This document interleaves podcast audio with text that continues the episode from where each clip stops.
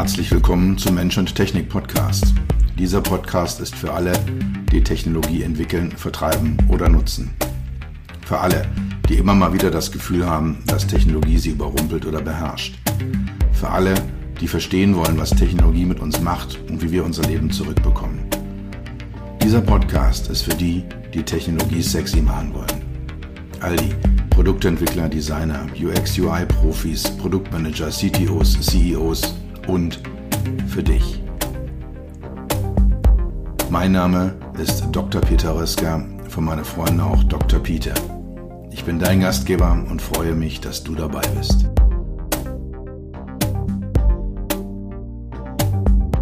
Die heutige Folge des Mensch-Technik-Podcast beschäftigt sich mit dem Thema Wissenschaft. Wissenschaft und Technologie, das Verhältnis zwischen Wissenschaft, Technologie und HMI. Weil aus meiner Sicht das Verhältnis von Mensch zu Technik in diesem Spannungsfeld und speziell im Spannungsfeld zweier Wissenschaftsdisziplinen definiert wird. Und kleiner Spoiler vorab, eine dieser beiden Wissenschaftsdisziplinen hat äh, mit dem Menschen zu tun, die andere mit der Technik. Daher eine Betrachtung in dieser Podcast-Folge äh, zum Thema Wissenschaft im Allgemeinen und auch zum im Speziellen. Wissenschaft spielt in der medialen Diskussion, in der öffentlichen Diskussion, in den sozialen Netzwerken, in den Medien im Moment eine große Rolle. Ob es um das Thema Corona geht, ob es um das Thema Klimaschutz geht, Überall wird immer die Wissenschaft herangezogen, um Dinge zu untermauern, um, um Dinge zu argumentieren. Und äh, das ist richtig, das ist gut so, dass es so ist. Aber wer mich kennt, weiß es, äh, Vereinfachung ist definitiv nicht meine Art, mit Themen umzugehen. Es ist nicht so einfach. So ganz so simpel ist es nicht. Und äh, ich nutze die Podcast-Folge heute, um einen, einen Blick auf die HMI-Thematik mit eben diesem Hintergrund der Wissenschaftlichkeit zu werfen.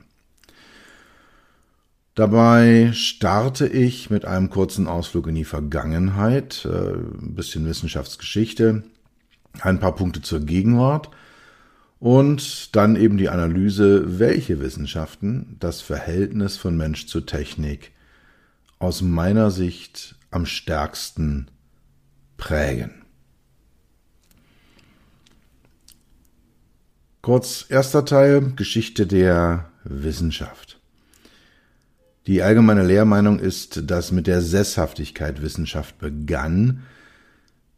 Das kann sein, ich wage es anzuzweifeln, aber die allgemeine Meinung ist, ja, niemand, wo die Menschen in der Lage waren, Überfluss an Nahrungsmitteln herzustellen oder eben nicht mehr äh, in Unmengen äh, sammeln zu müssen, sondern äh, über die Sesshaftigkeit, über Felder Kalorien anzubauen, zu ernten und, und zu konsumieren, dass da viele kulturelle äh, Dinge in, in Gang gekommen sind, dass sich da viel, viel verändert hat, auch im Lebensstil der Menschen. Das ist unzweifelhaft.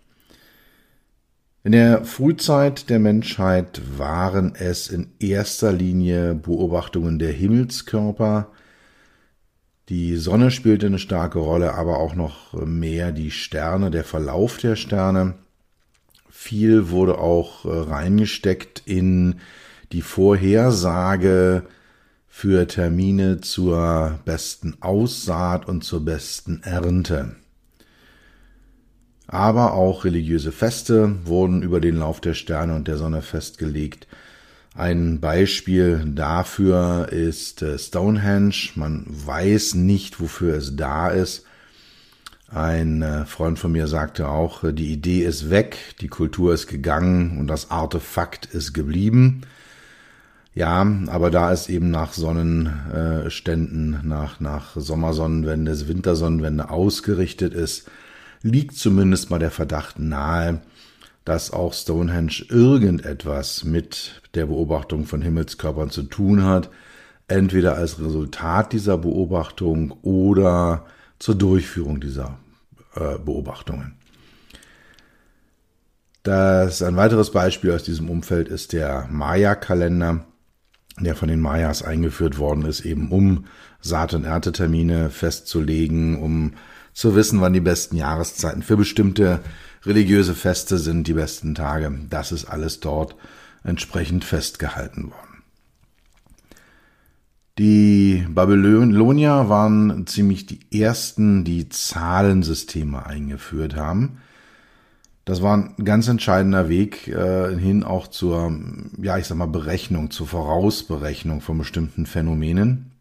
Die Babylonier haben übrigens, äh, habe ich im Rahmen der, der Recherche für diese Podcast-Folge erfahren, die 60 teilung eingeführt, weil die 60 durch viele ganzzahlige Zahlen äh, teilbar ist. Und äh, wir haben das heute noch das sind nämlich die 60 Sekunden pro Minute und die 60 Minuten pro Stunde, äh, in denen diese äh, Idee der Babylonier, ein, ein Zahlensystem auf der Basis der 60 einzuführen, bis heute überlebt hat. Ja, also wie gesagt, da gab es äh, diverse äh, Zahlensysteme. Ein, ein dezimales Zahlensystem ist das erste Mal in Indien äh, erfunden worden, das was wir bis heute noch haben, also basierend auf den Zehnern. Viele von euch kennen sicher noch die römischen Zahlen die eben kein, nicht basierend sind auf einem, einem Dezimalen, auf einem Zehner-System. Und mit denen sind dann Rechenoperationen zum Beispiel relativ schwierig durchzuführen. Das ist eine der Stärken des, des dezimalen Zahlensystems äh, bis heute, dass man damit äh, sehr gut Berechnungen durchführen kann. Die Phönizier haben eine Lautschrift mit äh, circa um die 30 Zeichen eingeführt, haben wir bis heute die 26 Buchstaben unseres Alphabetes. Es scheint so ungefähr die Größenordnung zu sein, die man braucht, wenn man Laute niederschreibt, um eine entsprechende Differenzierung zu ermöglichen. Auch das ein großer Schritt nach vorne im Bereich der Wissenschaft. Man hatte Zahlen, man hatte Buchstaben, man hatte Worte, man konnte also schreiben, man konnte Dinge niederlegen, man konnte Dinge berechnen. Das waren durch die Babylonier und die Phönizier eingeführt die Grundlagen. Ein anderes Volk, was in etwas anderen Gebieten der Wissenschaft große Leistungen vollbracht hat, waren die Ägypter. Die haben die Pyramiden gebaut die allgemeine Lehrmeinung ist, dass es sich dabei um Grabstätten handelt. Aber auch dort gibt es Hinweise, zum Beispiel die exakte Nord-Süd-Ausrichtung, auch die exakte Ausrichtung von einzelnen Gängen auf bestimmte Sterne, dass es vielleicht entweder zusätzlich oder statt der Grabfunktion andere Funktionen eben auch im beobachtenden, im wissenschaftlichen Bereich gehabt haben könnte. Wo sie aber sehr, sehr große Fortschritte gemacht haben, wo sie viel wussten und, und die Wissenschaft enorm bereichert haben, war der Bereich der Medizin. Davon profitieren wir heute noch, wenn wir in Museen die Mumien der ägyptischen Könige, Gottkönige betrachten, die bis heute ja in einem teilweise erstaunlich gutem Zustand überlebt haben. Gut, machen wir mal aus dem Altertum einen großen Sprung in der Zeit nach vorne. Für mich einer der ganz entscheidenden Treiber von Wissenschaft, von Forschung, auch von Technologie ist äh, der Herr Johann Gutenberg, der Mitte des 15. Jahrhunderts in Europa den Buchdruck erfunden hat. In China ist es etwas früher passiert, ähm, aber für unsere, sag mal, europäisch-amerikanische Welt ist äh, die Erfindung des Buchdrucks durch Gutenberg Mitte des 15. Jahrhunderts ein entscheidender und ähm, ja, ein entscheidender Punkt gewesen, der die, der die Welt erheblich verändert hat. Wissen wurde durch Bücher plötzlich viel, viel einfacher verfügbar. Also vorher wurden Dokumente, meistens war es die Bibel, von Mönchen mit, äh, ja, als handschriftlich, handschriftlich abgeschrieben und dann halt in einem Einzelexemplar in irgendeine andere äh, Bibliothek, in irgendeinem anderen Kloster gestellt. Das äh, war dann vorbei. Äh, Wissen wurde deutlich einfacher verfügbar. Daraus resultierte, das war einer der Gründe dafür, dass in der Renaissance die Grundlage der heutigen Wissenschaften gelegt wurde. Es viele Universalgenies, die viele richtig tolle Ideen hatten, Innovationen hatten, auch Entdeckungen gemacht haben. Leonardo da Vinci ist einer ab äh, circa 1500, der sich da ganz besonders hervorgetan hat. Es gab in dieser Zeit immer den Zwiespalt zwischen Empirie, also dem Neuen, was dazukommt, dem Erforschten und der Tradition. Was hat Mehrwert, Tradition oder Neues? Das war ein, ein ernsthafter Punkt, der zu, zu tiefen Differenzen auch geführt hat, gerade mit der Kirche, ähm, der halt dann äh, erst knappe 200 Jahre später, so ab 1700 im Rahmen der Aufklärung aufgelöst wurde. Also in der Aufklärung wurden äh, die Wissenschaft, die Technologie auf der einen Seite und die Religion auf der anderen Seite voneinander getrennt. Es setzte das ein, was man gemeinhin als rationales Denken betrachtet und Gott oder Göttliches oder Religion oder auch namentlich speziell die katholische Kirche als treibende Kraft, auch im Bereich der Wissenschaft, verlor an Bedeutung. Es gab eine hohe Akzeptanz neuen Wissens und die Vernunft als universelle Urteilsinstanz. Und die ursprünglichen drei Disziplinen der Wissenschaft, Theologie, Rechtswissenschaft und Medizin, wurde aufgelöst und erweitert. Und äh, wir haben heute unendlich viele Disziplinen in der Wissenschaft, die ja, Wissen sammeln, die Dinge tun, äh, die uns äh, als, als Menschheit voranbringen, die auch in vielen Punkten die Technologie voranbringen. Also das ist halt so, ja, wie gesagt, es gab bis dahin diese drei Theologie, Rechtswissenschaft, Medizin Disziplinen. Heute, ich weiß gar nicht, wie viele verschiedene Studiengänge man machen kann an Universitäten, aber es geht locker in den dreistelligen Bereich rein. Unter all diesen verschiedenen Wissenschaften gibt es nicht die Wissenschaft, sondern es gibt verschiedene Wissenschaften, verschiedene Disziplinen, und selbst innerhalb einer Disziplin gibt es unterschiedliche Schulen, Richtungen, Auslegungen, Denkweisen. All das unterscheidet sich innerhalb einer Disziplin und auch erst recht zwischen den einzelnen Disziplinen. Von daher ist die Aussage, die Wissenschaft sagt oder die Wissenschaftler sagen, aus meiner Sicht erheblich zu vereinfachend. Eben weil die Natur der Wissenschaft es unterschiedliche Meinungen gibt. Auch zu einer derselben Tatsache gibt es unterschiedliche Betrachtungsweisen. Und äh, gute Wissenschaft, äh, fördernde Wissenschaft, Wissenschaft, die wirklich Innovation und Neues hervorbringt, lebt in den allermeisten Fällen von dem Disput zwischen Fachleuten, die ein bestimmtes Thema anders interpretieren, anders sehen, andere Erfahrungen gemacht haben, andere Daten gesammelt haben, die gleichen Daten anders interpretieren, die gleichen Interpretationen anders auslegen. Also da ist sehr, sehr viel dabei, wo es eben Unterschiede gibt und in vielen Punkten werden dann einzelne Auslegungen verworfen, also nicht wahre, also nicht nützlich, also nicht wahrscheinlich angesehen und wenn das halt eben entsprechend der Fall ist, dann gibt es halt eben eine Richtung, die sich durchsetzt, die so eine Art Mehrheits-, Mainstream-Meinung darstellt, die die Hauptmeinung darstellt. Aber es gibt eigentlich in allen Wissenschaftsbereichen oder in allermeisten Wissenschaftsbereichen Menschen, die aus gutem Grund und mit gutem Hintergrund sagen, nee, ich habe da eine andere Meinung von. Nehmen wir mal ein Beispiel. Ähm, es gibt, äh, gab lange die, die feste Überzeugung der Wissenschaft, die Erde ist eine Scheibe.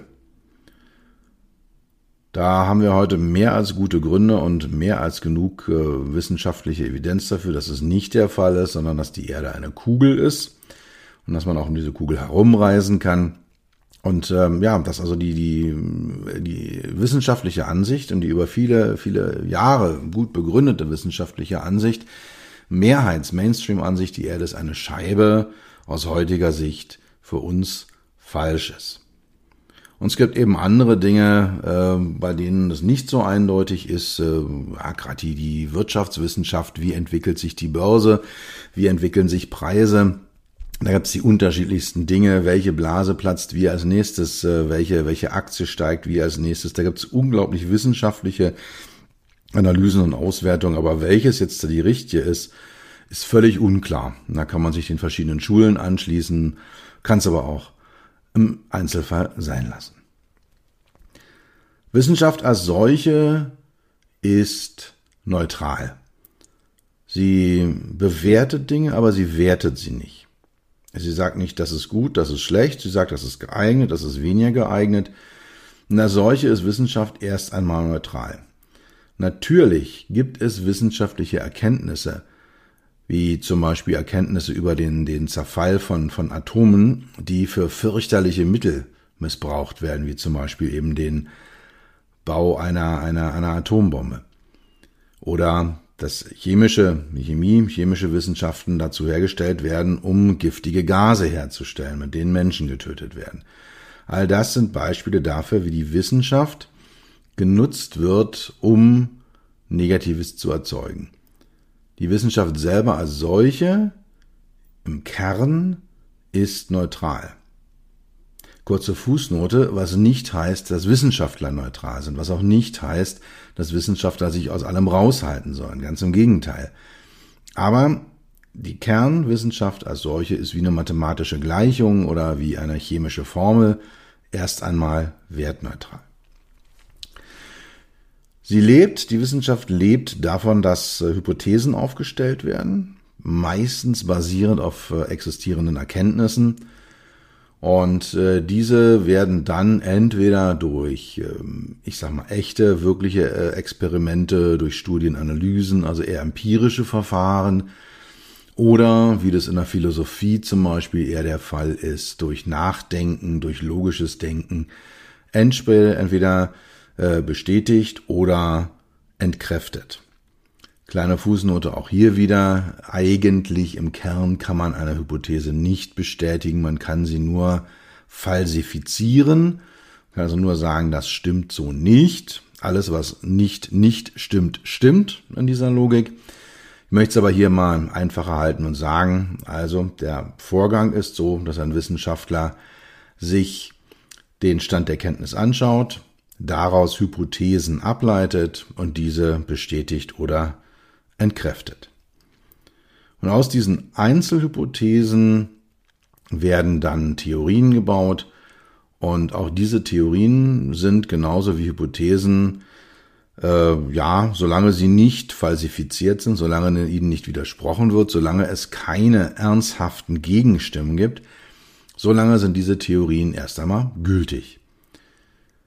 Und Theorien können widerlegt werden und Theorien müssen auch widerlegt werden. Also es muss im Rahmen der Wissenschaft der dauerhafte Versuch unternommen werden, das liegt in ihrer Natur, eine Theorie zu widerlegen. Wissenschaft sorgt für Fortschritt. Wir haben heute ein in vielerlei Hinsicht weit besseres Leben als vor 100 Jahren, als vor 1000 Jahren oder als vor 10.000 Jahren. Auch hier kann man im Einzelfall immer diskutieren, aber in den allermeisten Punkten, wenn man sich die Kindersterblichkeit betrachtet, wenn man sich die Gesundheit unserer Zähne anschaut, wenn man sich die Möglichkeit der, der Kommunikation anschaut, dann sind wir heute einfach viel, viel weiter als in der Vergangenheit. Wir haben mehr Kinder, die zur Schule gehen als jemals zuvor. Wir leben länger und besser und gesünder als jemals zuvor. Und natürlich gibt es einzelne Beispiele dafür, dass das nicht der Fall ist. Aber wenn ich die Menschheit insgesamt betrachte, alle acht, achteinhalb Milliarden Menschen auf diesem Globus, dann leben wir heute besser als jemals zuvor. Und die Wissenschaft ist der große Treiber hinter dieser Entwicklung.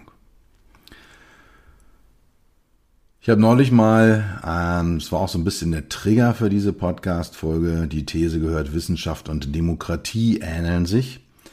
Auch in der Demokratie werden Hypothesen aufgestellt, werden getestet und falsifiziert. Dem kann ich jetzt ein Stück weit folgen. Ja, kann ich, kann ich, kann ich äh, dem zustimmen. Wobei in letzter Konsequenz, äh, ich hoffe nicht, hoffe ich jetzt nicht, dass, dass unsere Politiker so ahnungslos sind wie ein Wissenschaftler am Anfang eines Projektes, sondern dass die schon ein bisschen mehr Durchstieg haben von dem, was sie da eigentlich tun und machen. Ohne Wissenschaft gäbe es keine Technologie. Und ohne Wissenschaft gäbe es dann auch dementsprechend kein HMI, kein Human Machine Interface, kein Mensch-Technik-Verhältnis, was wir diskutieren könnten.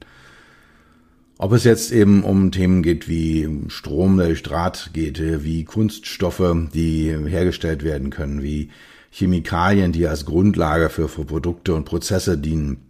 All das basiert auf wissenschaftlicher Forschung, auf wissenschaftlichen Erkenntnissen. Wenn wir das nicht hätten, hätten wir halt eben auch alles andere nicht.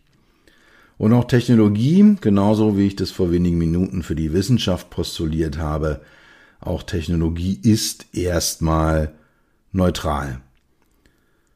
Ich habe äh, Anfang der 80er Jahre in äh, der Zeit, die ich in den äh, USA verbracht habe als Austauschschüler, da ging es um die um das äh, Space Shuttle Programm der USA und äh, da war auch die Diskussion, wozu dient das? Ist das jetzt äh, fürs Wohl der Menschheit oder soll damit Waffen ins, ins Weltall gebracht werden? Was was macht denn das eigentlich? Und die Diskussion, wir einigten uns dann drauf, äh, ist so nicht lösbar weil äh, wir haben diese Diskussion und dort habe ich dort mit einem, einem amerikanischen Schüler geführt, saßen gerade in der Cafeteria und der nahm dann seine Gabel und sagte, mit dieser Gabel kann ich jetzt hier mein Essen essen, ich kann aber damit auch einen Menschen umbringen.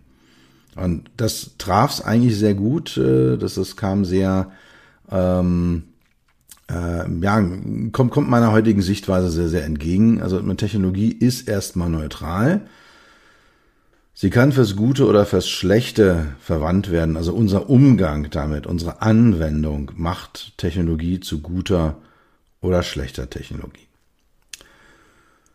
Und wie einleitend angekündigt, sehe ich das Verhältnis von Mensch zu Technik aus der Sicht zweier Wissenschaften.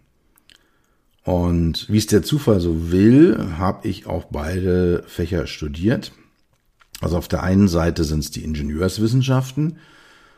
Ich habe äh, mein Hauptstudium im Bereich Maschinenbau äh, durchgeführt und abgeschlossen. Und die zweite Wissenschaft neben den Ingenieurswissenschaften ist die Psychologie. Dort habe ich ein schönes Nebenstudium gemacht, habe dort viel gelernt äh, über ja, den Menschen, wie der Mensch funktioniert, äh, wie wir wahrnehmen, und auch wie Wissenschaft funktioniert, das lernt man in den Ingenieurswissenschaften nur am Rande, ist in der Psychologie ein ganz anderes Thema über Statistik bis Forschungsmethoden, alles mit dabei. Aber ich habe das damals schon gemacht, weil ich mich für dieses Verhältnis von Mensch zur Technik interessiert habe und habe deswegen diese beiden Fächer, die ich heute eben prägend sehe, für die Diskussion, für die Analyse, für die Ausführung, für die Prägung des Verhältnisses von Mensch zur Technik als entscheidend an, eben Psychologie und Ingenieurswissenschaften. Psychologie habe ich immer, und das war auch im Gegensatz zum Mainstream, ja, oder den Mainstream, also zu der großen Mehrheit meiner Kommilitonen und Kommilitoninnen damals, habe ich Psychologie immer als die Wissenschaft vom gesunden Menschen verstanden. Also wie funktioniert unsere Informationsaufnahme? Wie funktioniert unsere, wie funktionieren unsere Entscheidungen? Wie funktionieren Emotionen? Psychologie wird häufig als eine Wissenschaft des Heilens verstanden. Also ich werde jetzt äh, irgendwie mit der Welt nicht fertig, mit meiner Beziehung nicht fertig, mit meinem Job nicht fertig und gehe dann zu einem Therapeuten, äh, zu einem Psychologen, zu einem Coach, zu einem Menschen, der über Menschen Bescheid weiß und lasse mich dort heilen. Kleine Fußnote hier, der Psychiater ist was anderes. Ein Psychiater heilt zwar auch den Geist, aber er ist ein Arzt. Er ist kein Psychologe. Also es gibt den großen Unterschied zwischen Psychologen und Psychiatern. Der eine ist ein Naturwissenschaftler, der andere ist ein Arzt. Anyway, der Psychologe, ähm, ja, Psychologie für mich immer Wissenschaft vom gesunden Menschen ich sehe es als auch ziemlich übel an und äh, das ist einer so der Treiber, warum ich eigentlich äh, mich mit diesen ganzen Themen auseinandergesetzt habe. Wenn ich jetzt einen Menschen habe, der an der Arbeitswelt scheitert und dann zum Therapeuten geht, von dem wieder hergerichtet wird und wieder in die Arbeitswelt zurückkehrt und dort wieder scheitert, weil unter Umständen Prozesse falsch laufen, weil Entscheidungen falsch laufen oder weil Technologie schlecht gestaltet ist, dann führe ich mit der Psychologie im Prinzip nur so eine Art, also mit der heilenden Psychologie, so eine Art äh, ja, Symptombekämpfung durch. Ich gehe aber nicht an die Ursache heran. Die Ingenieurswissenschaften habe ich immer als Wissenschaft vom Nützlichen verstanden. Also was brauchen wir denn? Was, was, was macht denn Sinn in unserem Leben? Was macht denn unser Leben wirklich besser, schöner, leichter, schneller, lustiger, was auch immer? Was brauchen wir denn da?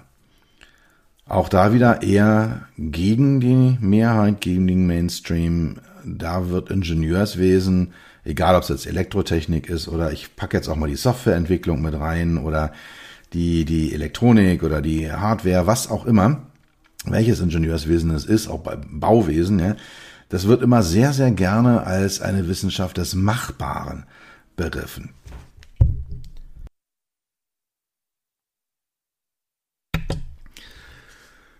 Also, Ingenieurswesen als Wissenschaft vom Nützlichen, nicht vom Nachbar, Machbaren, die Psychologie als Wissenschaft vom gesunden Menschen, nicht als Wissenschaft vom kranken Menschen. Und diese Kombination ist das, was mich damals fasziniert hat, was mich damals gegriffen hat und was mich bis heute zutiefst beschäftigt. Ich sage, ja, ich möchte Technologie so gestalten, dass sie nützt, dass sie der Psyche des Menschen entspricht und ihn nicht krank macht. Schauen wir uns mal kurz die Rolle der Psychologie in der Technologiegestaltung an. Ein Thema ist das Thema Wahrnehmungsprozesse. Also wie nehmen wir eigentlich wahr? In einer der letzten Folgen habe ich über Kahnemanns äh, System 1, System 2, schnelles Denken, langsames Denken philosophiert und äh, genau diese Wahrnehmungsprozesse durchlaufen ja erst so ein schnelles System, wo wir ganz schnell urteilen und dann so ein langsames System, ähm, ja auch so eine Filterung schon an der Oberfläche, was ist relevant, was ist nicht relevant, eine Beurteilung von Informationen, all das findet an der an der Oberfläche statt. Und da gibt es äh, ja entscheidende Erkenntnisse darüber, dass diese Wahrnehmungsprozesse nicht unsere reale Umwelt abbilden, dass wir nicht das sehen, was physisch wirklich ist, sondern dass wir erheblich vorgeprägt sind durch unsere Erfahrungen. Und äh, die, die mich kennen oder auch meine Frau kennen, wissen, also meine Frau arbeitet im Immobilienbereich und äh, ich, ja, hier in den Mensch-Maschine-Systeme, in, in sehr viel in der Autoindustrie, in der Fahrzeugindustrie. Und wir sind neulich mal spazieren gegangen und äh, sind nochmal stehen geblieben und haben geguckt und dann sagte sie, boah, was ist das für ein hässliches Grün? Und ich schaue auf einen mattgrünen Seat Leon und sage, yo, das sieht richtig kacke aus. Und die Folierung ist auch noch schlecht gemacht. Und sie, was für eine Folierung an der Balkonbrüstung. Wir haben beide auf das im Prinzip gleiche Szenario geschaut, nämlich einen mattgrün folierten Wagen, ein Fahrzeug, vor einer giftgrünen Balkonverkleidung. Die Aussage hässliches Grün meiner Frau bezog sich auf die Immobilie, auf den Balkon, das, was sie wahrnimmt. Das, die Aussage hässliches Grün bezog sich für mich auf das Auto, was davor stand. Also hier ganz deutlich, äh, wir sind vorgeprägt in unserer Wahrnehmung wie wir bestimmte Dinge auffassen, wie sie bei uns ankommen, wie Informationen in unserem Gehirn weiterverarbeitet wird. Weil rein physikalisch haben wir praktisch das gleiche Bild gesehen. Wir standen nicht mal einen Meter auseinander. Also wir haben die gleichen beiden Objekte gesehen, aber völlig unterschiedlich wahrgenommen. Das ist ein Thema, was ich in der Psychologie extrem faszinierend finde, auch im Rahmen von Technologiegestaltung sehr, sehr relevant finde. Weitere Themen. Informationsaufnahme. Wie viel Informationen können wir aufnehmen? Welche Art von Informationen können wir aufnehmen? Wie sollte die aufbereitet sein? Wie sollte welche Information über welchen Kanal zu uns kommen? Also jetzt hier in diesem Podcast ist der Kanal 100% auditiv. Das ist ein sehr, sehr guter Kanal. Man kann damit viel Informationen, komplexe Informationen überbringen. Aber es gibt eben auch Menschen, für die ist eine visuelle Informationsübertragung erheblich hilfreicher, weil sie es besser verstehen, besser sehen, besser aufnehmen, besser behalten können. Also auch dort gibt es Unterschiede und immer wieder die Frage, was bedeutet das denn eigentlich für die Gestaltung eines technologischen Artefakts, wie eines Autos, eines Smartphones, einer Heizungssteuerung, einer Maschine, wie auch immer. Informationsverarbeitung ist dann der nächste Schritt. Wir können eigentlich in unserem Leben als erwachsene Menschen kaum noch Informationen verarbeiten, ohne sie an irgendwelchen Erfahrungen zu spiegeln um halt eben was mal Erlebtes hochzuholen und es dagegen zu stellen. Entscheidungsprozesse, ganz ähnliche Sache. Wir beurteilen, wir, wir denken nach, wir reflektieren zutiefst, wie laufen diese Prozesse ab. Und am Ende dann halt, wie wird entschieden? Wie werden Entscheidungen gefällt? Und dann auch wieder die Frage, wie können sie bestmöglich unterstützt werden? Wie kann man auch zum Entscheidungsprozesse verfälschen, beeinflussen oder auch vielleicht verhindern? Das sind so Fragen, die sich in der Psychologie stellen. Ähm, da gibt es viele Themen, die auch im Automobilumfeld sehr, sehr relevant sind. Zum Beispiel das Situationsbewusstsein, die Situation Awareness. Ähm, weiß ein Fahrer eines Fahrzeuges eigentlich, wer um ihn herum ist, wer was macht, wie wird es aufgebaut? Welche Informationen sind dafür notwendig? Das spielt äh, im Rahmen automatisiertes Fahren, also wenn mehr und mehr Funktionen vom Auto übernommen werden und ich mich mehr als Fahrer mehr und mehr zurückziehe, spielt es eine größere Rolle. Das Thema Situationsbewusstsein, aber auch solche Themen wie Ermüdung, äh, anhaltende Aufmerksamkeit, Steuerung von Aufmerksamkeit. Also alles das sind Themen, wo die Psychologie einen erheblichen Beitrag dazu leistet, dass wir verstehen, wie ein Mensch tickt und darauf basierend Technologie entwickeln können. Was ist jetzt in der Rolle der Wissenschaften, äh, die ich hier diskutiere, die Rolle der Ingenieurswissenschaft? Es ist die Umsetzung, die Realisierung und die Erschaffung von Technologie.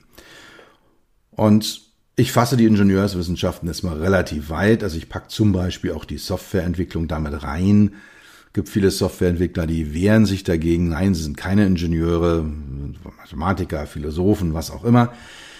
Ähm, aber zur Erstellung von technologischen Artefakten ist Software heute unabdingbar. Von daher gehört sie, mich, gehört sie für mich mit, mit dazu. Und diese Umsetzung, ja, dass das Entwickeln von Lösungen, also das Herausarbeiten von, von Artefakten, von Hardware, von Software, von Mechanik, von Mechatronik, das ist das, was die technische Seite ist. Und dann auch, das fällt bei mir immer so ein bisschen hinten runter, weil ich in meinem Berufsleben eigentlich immer in der Entwicklung von Produkten beteiligt war, aber auch die Produktion, die Fertigstellung in großen Stück, Stückzahlen von, von Produkten, ist eine ingenieurswissenschaftliche Kunst. Also zum Beispiel halt äh, 10.000 Smartphones pro Tag von irgendeinem Band zu schubsen oder 500 Autos von irgendeinem Band rollen zu lassen in einem bestimmten Zeitraum. Da ist eine Menge dahinter, was über die, sage ich mal, reine Kernlogistik hinausgeht, eben äh, über Prozesse, über Produktionsprozesse, über Montageprozesse, auch montagegerechte Entwicklung von Produkten. Also da steckt sehr, sehr viel Ingenieurswissenschaften auch in diesem Teil einer Produkterstellung drinne. Was Ingenieure machen, ist dauerhaft äh, Produkte zu verbessern, sie zu optimieren, ihren Footprint zu minimieren, zum Beispiel Schadstoffe herauszudesignen aus einzelnen Produkten. All das sind Dinge, in denen die Ingenieure, die Ingenieurswissenschaften sehr, sehr gut sind. Das Verhältnis von Psychologie und Ingenieurswissenschaften ist, ich möchte es mal so ausdrücken, nicht ganz störungsfrei. Ich vertrete ja die Maxime, wir müssen alles über den Menschen wissen, um Technologie zu gestalten und nicht umgekehrt. Und für mich ist deswegen das Ideal, die Psychologie erforscht, sie weiß was, sie findet etwas, sie findet zum Beispiel auch heraus, was gebraucht wird, was Bedürfnisse sind, was Wünsche sind, äh, die Menschen erfüllen, was, was hilft Menschen denn eigentlich oder halt auch die Kernfrage, was kann denn ein Mensch eigentlich beherrschen? Wie viele Informationen können wir denn aufnehmen und wie muss die aufbereitet sein? Und die Ingenieurswissenschaften dann als Ermöglicher, als Realisator, als Verbesserer, als Optimierer aus technologischer Sicht.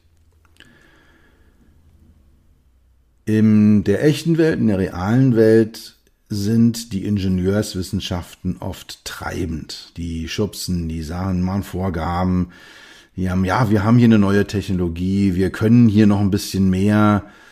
Ja, da wird's dann, geht's dann wirklich äh, Ingenieurswissenschaft als Wissenschaft vom Machbaren. Wir können das nochmal beschleunigen, wir können das nochmal verfestigen, wir können dieses und jenes machen. Und das wird dann umgesetzt und angepasst. Und die Psychologen kommen dann später dazu und machen dann das, was äh, Alan Cooper mal als Putting Lipstick on Porks bezeichnet hat, also die Schweine mit Lippenstift zu versehen, doch so ein bisschen was obendrauf zu fummeln, dass es auch ein bisschen besser bedienbar wird und, und dass es ein bisschen hübscher aussieht. Und ja, da kommt dann so ein bisschen ah, diese, diese Psychologen, die HMIler damit rein und machen noch so ein bisschen was. Die Technologie hat oft in Entwicklungsprozessen das Heft in der Hand. Die Psychologie repariert, bessert aus, macht es dann irgendwie nutzbar. Also Ingenieurswesen hat das Heft in der Hand, die Psychologie repariert. Das Verhältnis von Psychologie und Ingenieurswissenschaften, von äh, Psychologen und Ingenieuren im täglichen Leben, im Arbeitsleben hat sich in den letzten 20 Jahren deutlich gewandelt. Vom reinen Diktat der Technik hin zu einer zielgerichteten Kooperation. Es existiert in vielen Fällen ein, ein tiefes gegenseitiges Verständnis für das Denken, für die Zielsetzungen, für die Grenzen der jeweils anderen Wissenschaftsdisziplin. Und gerade in großen Firmen wie Autoherstellern gibt es inzwischen eine nennenswerte Anzahl an Psychologen, die dort ihre Disziplin auch sehr, sehr ernsthaft vertreten und ihre Erkenntnisse sehr, sehr fruchtbar in die Entwicklung einbringen und damit die Produkte verbessern.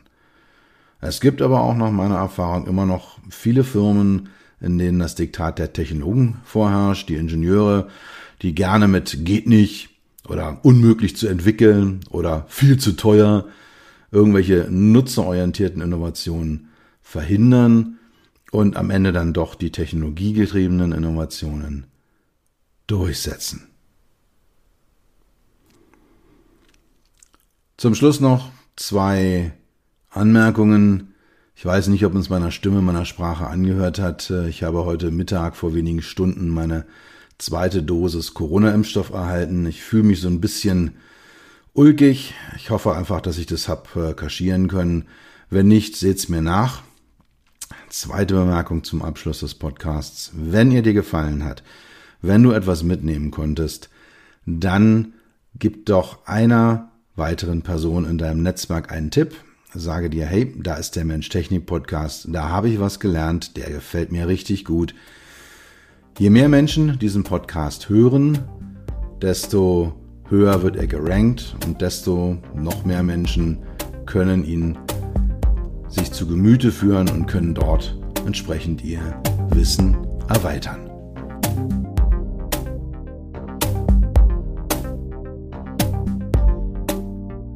Das war's für heute. Ich bedanke mich dafür, dass du Zeit mit mir verbracht hast. Du hast etwas für dich getan, was dir keiner mehr nehmen kann. Für einen weiteren Austausch findest du mich auf LinkedIn und auf meinen Webseiten www.peter-rösker.com Rösker mit OE und SS oder unter www.beyond-hmi.de. Bis zum nächsten Mal, pass auf dich auf und bleib gesund.